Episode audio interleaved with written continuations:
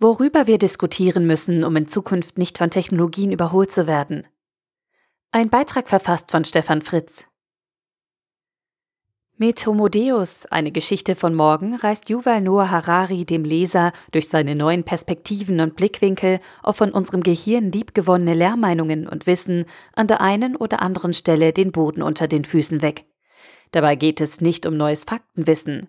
Harari wirbelt unsere Ontologien, also die Strukturen zur Ordnung unseres Wissens, durch seine Erzählung durcheinander. Der Humanismus der letzten 3000 Jahre hat uns Menschen zum Zentrum unseres irdischen Universums gemacht. Wir brauchen keine Götter und Gebote mehr, um uns in atemberaubender Geschwindigkeit weiterzuentwickeln und immer neue Erfolge zu feiern. Und doch können wir als Krönung der Schöpfung ganz elementare Widersprüche in unseren Gesellschaften nicht lösen. Oder warum tun wir auf der einen Seite alles, um länger fit zu bleiben und länger zu leben, auf der anderen Seite jedoch entledigen wir uns der vielen alten Menschen, indem wir sie ohne echte familiäre Zuneigung in Ghettos packen und daraus eine neue Industrie erwachsen lassen.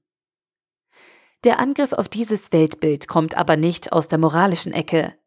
Wir Menschen erschaffen mit künstlichen Intelligenzen gerade ein Maschinarium, das uns an der einen oder anderen Stelle nicht nur ebenbürtig ist, sondern uns in den nächsten Jahren zunehmend überflügeln wird. Bei den Gedanken zu einer neuen Koexistenz von Menschen und Maschinen kommt Harari zu ganz anderen Fragestellungen als beispielsweise Nick Bostrom.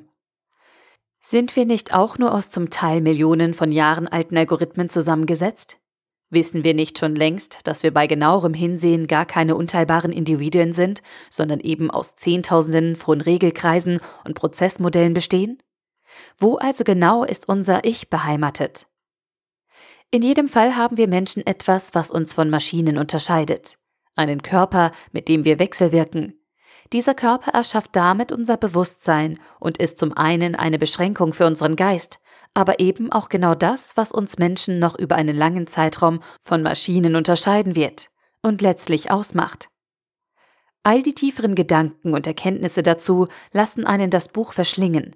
Weiß man doch nicht, welche neue Perspektive sich auf der nächsten Seite ergibt. Aber natürlich gibt es keine echte Antwort auf all diese neuen Fragen, die Harari aufwirft. Zum Glück erliegt er auch gar nicht der Versuchung, uns mit ein paar Synthesen zu erleuchten, wie es viele Autoren vor ihm versucht haben. Im Gegenteil, er gibt uns ganz zum Schluss Fragen mit auf den Weg, die wir als Gesellschaft und Individuen angehen können und sollten. Sind Organismen wirklich nur Algorithmen und ist Leben wirklich nur Datenverarbeitung? Was ist wertvoller, Intelligenz oder Bewusstsein?